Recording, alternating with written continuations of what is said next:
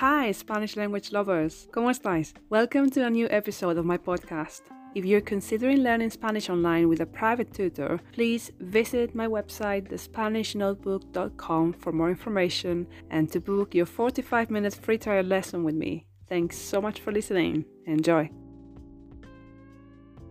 Bienvenidos a un episodio más de mi podcast. Hoy estáis escuchando el episodio número 7. Este episodio es un poco diferente y en lugar de dedicarlo a un tema en general, voy a centrarme en hablar de una situación comunicativa común en español. Este episodio está dirigido a principiantes. This episode is targeted to beginners. Por ello, voy a hablar mucho más despacio. En este caso, voy a hablar de ir de compras. Compartiré vocabulario y frases útiles para comunicaros cuando vayáis de compras en un país hispanohablante e incluiré algunas explicaciones gramaticales. En mi blog podéis encontrar también un post específico titulado Listen and Read in Spanish de compras, Shopping in Spanish, que incluye un audio de un diálogo entre dos amigas en una tienda. Tenéis ahí, como siempre, una lista de vocabulario al final. En este episodio, como es más básico, no hay lista de vocabulario. En su lugar, os voy a ir diciendo el significado de palabras y frases clave en inglés.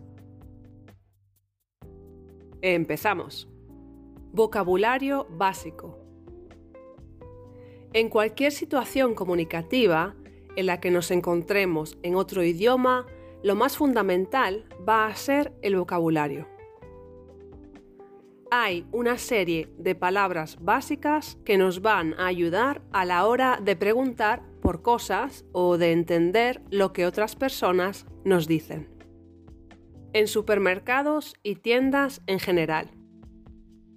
La caja es la parte de una tienda shop, store o un supermercado donde pagamos por nuestra compra. En inglés, till o register. Los productos, ya sean comida o bebida, ropa, zapatos, libros, se colocan en expositores o estanterías. En inglés, shelves. En una tienda de ropa, clothing store, ropa significa clothes, si queremos probar una prenda, garment, vamos al probador, fitting room, changing room o dressing room.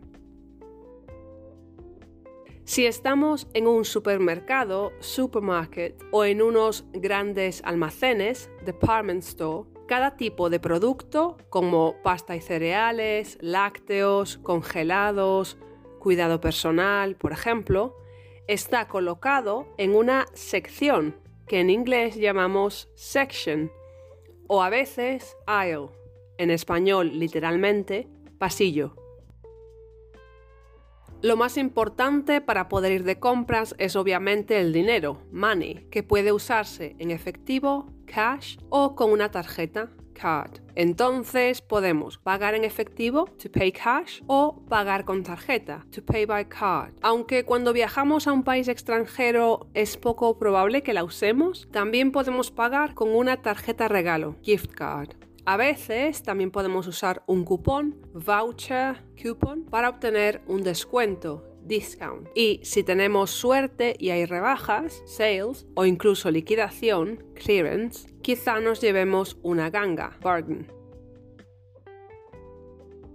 El dinero físico o en efectivo, physical money, cash, puede ser en forma de billetes, notes o bills o de monedas, coins. En español decimos un billete de 20 euros, una moneda de 50 céntimos, cuando en inglés sería a 20 euro note, a 50 pence, a 50 cent coin.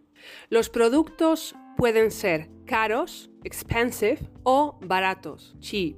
Estos adjetivos cambian de género y número, es decir, un libro es barato o caro, en masculino, singular. Una camiseta es barata o cara, en femenino singular. Unos libros son baratos o caros, en masculino plural. Unas camisetas son baratas o caras, en femenino plural. La suma del precio, price, de todos los productos es el total, the total. Cuando el cliente o la clienta, customer, paga por la compra, la cajera o el cajero, cashier, en el supermercado, o la dependienta o el dependiente, shop assistant o clerk, si es otro tipo de tienda, le ofrece un recibo de compra, purchase receipt. En España, sin embargo, usamos más la palabra ticket que es una adaptación de la palabra inglesa ticket. Cuando preguntéis el precio total, os van a responder algo así: 20 euros con 50. En inglés se dice 20 euros 50 o 20 euros and 50. 20 euros 50, 20 euros con 50 céntimos. Lo importante es saber qué significa céntimo o céntimos, pence, cent, y qué significa con, literalmente with, pero en inglés se usa and.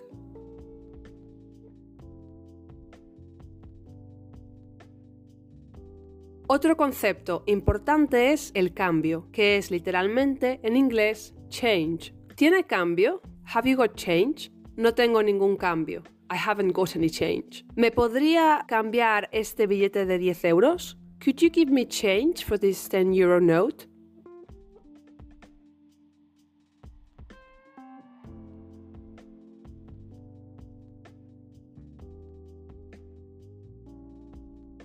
Atención, Change puede ser también en español la vuelta, esto es, el dinero que sobra cuando pagas. Es decir, si una camiseta cuesta 15 euros y tú pagas con un billete de 20 euros, la vuelta es 5 euros. En inglés esto es también the change, as in the money that is returned to you. Frases relacionadas con la vuelta que puedes escuchar.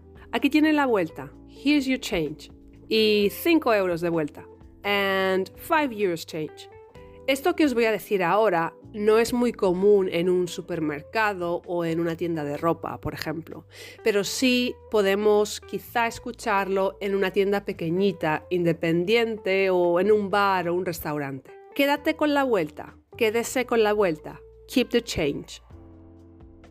Otras palabras importantes que son diferentes transacciones son un cambio, an exchange, un reembolso, a refund, una devolución, a return, un pago, a payment, un cobro, a charge. En tiendas de ropa, clothes y calzado, footwear, hay algunas palabras específicas que vas a necesitar, como la talla de ropa, clothing size, y la talla o número de calzado, shoe size. Verbos en el contexto de las compras. Los verbos más importantes y comunes son los siguientes. Comprar, to buy, to purchase. Pagar, to pay. Cobrar, to charge. Cambiar, to exchange. Reembolsar o devolver el dinero, to refund o to return the money. Devolver, to return. Probar, to try on. Frases útiles. Para preguntar por el precio hay varias opciones. Podemos preguntar, ¿cuánto cuesta, por ejemplo, ¿cuánto cuesta este libro? Utilizamos el verbo costar, que es irregular, en la tercera persona del singular, porque el libro es un solo objeto. ¿Cuánto cuestan, por ejemplo, cuánto cuestan estos calendarios? Utilizamos el verbo costar en la tercera persona del plural, porque los calendarios son varios objetos. También podemos usar ¿cuánto vale este libro? ¿Cuánto valen esos calendarios? ¿Qué precio tiene este libro? ¿Qué precio tienen esos calendarios? Es lo mismo de antes con el verbo costar. Si el objeto es singular, entonces usamos el verbo en singular, vale o tiene. Si de lo contrario el objeto es plural, entonces usamos valen o tienen. Imaginemos ahora que queremos saber cuál es el precio total de nuestra compra. Entonces, podemos preguntar, ¿cuánto es? How much is it? ¿Cuánto es todo? How much is everything? ¿Cuánto por todo? How much for everything? ¿Qué le debo? How much do I owe you? ¿Cuál es el total? O ¿cuánto es en total? How much is it in total? Si queremos preguntar sobre el método de pago, podemos decir, ¿se puede pagar en efectivo? Can I pay cash? ¿Se puede pagar con tarjeta? Can I pay by card? ¿Aceptan tarjeta? Do you take cards? Algunas veces vamos a ver un cartel o aviso, sign o notice que nos indica que solo se puede pagar de una forma o de la otra. Nos podemos encontrar con alguna de estas opciones solo pagos con tarjeta, solo se aceptan pagos con tarjeta o solo tarjeta. Solo pagos en efectivo, solo se aceptan pagos en efectivo o solo efectivo. Las posibilidades son varias, pero de nuevo, lo importante aquí es que entendáis el significado de las palabras clave solo, only, just, pago, pagos, payment, payments, tarjeta, card, y en efectivo, cash. Preguntas y respuestas comunes. En una tienda o en un supermercado puede ocurrir que un empleado nos haga una pregunta o que nosotros necesitemos preguntar algo. Estos son algunos ejemplos básicos de preguntas que pueden haceros y de las respuestas que vosotros podéis dar. ¿Le puedo ayudar en algo? ¿Puedo ayudarle en algo? May I help you with something? ¿Está buscando algo? Are you looking for something? ¿Le puedo ayudar a encontrar algo? ¿Puedo ayudarle a encontrar algo? May I help you find something? ¿Está buscando algo en especial? ¿Está buscando algo en particular? ¿Está buscando algo en concreto? Are you looking for something in particular? Avíseme si necesita algo. Let me know if you need anything. Dígame si necesita algo. Let me know if you need anything. Si necesita algo, estoy por aquí. If you need anything, I'm right here. Si no queréis o no necesitáis ayuda, no gracias, solo estoy mirando. No thanks, I'm just browsing. No, gracias. Solo estoy echando un vistazo. No, thanks. I'm just taking a look around. Si queréis aceptar la ayuda, sí, por favor, querría... Yes, please, I'd like... Ejemplo. Sí, por favor, querría esta camiseta en una talla M. Yes, please, I'd like this t-shirt on a medium size. Sí, por favor, ¿podría decirme dónde está la sección de dónde están los, las. Yes, please. Could you tell me where is the mm, section? Where are the ejemplos? Sí, por favor. ¿Podría decirme dónde está la sección de lácteos? Yes, please. Could you tell me where the dairy section is? Sí, por favor. ¿Podría decirme dónde están las blusas? Yes, please. Could you tell me where the blouses are? Sí, por favor. Estoy buscando. Yes, please. I'm looking for. Ejemplo. Sí, por favor. Estoy buscando una guía de Extremadura. Yes, please. I'm looking for an Extremadura guidebook. Sí, por favor. Me interesa. Me interesan. Yes, please. I'm interested in. Ejemplos. Sí, por favor. Me interesa una agenda. Yes, please. I'm interested in a diary. Sí, por favor. Me interesan unos pendientes. Yes, please. I'm interested in some earrings.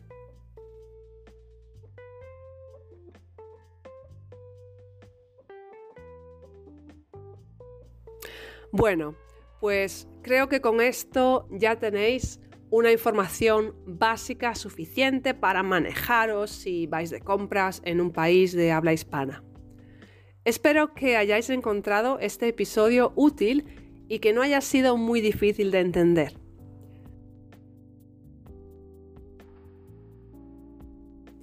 Y ahora yo me pregunto, ¿hay algún tema sobre el que os gustaría saber más y ampliar vuestro vocabulario en español? Enviadme vuestras sugerencias a través de la web de SpanishNotebook.com o también podéis enviarme un mensaje o dejarme un comentario en mi cuenta de Instagram. Muchas gracias por escucharme cada semana y hasta la próxima.